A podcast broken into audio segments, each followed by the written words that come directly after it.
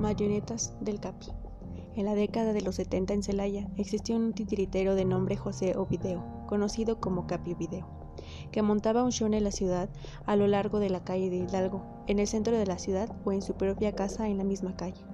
Cada que hacía show se aglomeraban muchos niños acompañados de sus padres, pues el Capi era muy popular en la época.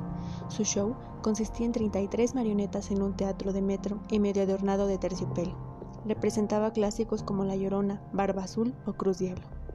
Una noche después de dar el show, comenzó a darse cuenta que en su hogar ocurrían cosas extrañas, como el sonido de pasos de marionetas o el desacomode de las mismas, hasta que un día descubrió que dos títeres, una mujer y un hombre vestidos con trajes de bailarines, se encontraban tirados en el suelo, como si hubieran realizado un baile.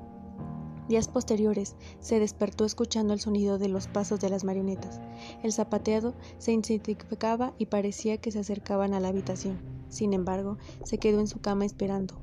A la mañana siguiente, ningún muñeco estaba en su lugar. De hecho, estaban regados por toda la casa. Su siguiente acción fue llevar los 33 títeres a bendecir a la catedral. Pasó el tiempo y siguió dando sus funciones hasta que en una, mientras manipulaba el muñeco que representaba a un juez, comenzó a voltear la cabeza hasta estar frente a frente y hacerle una mueca de horror. El capi o video dio finalizado el acto y no volvió a dar funciones. Decidió enterrar las marionetas y ya casi no se le veía en la ciudad.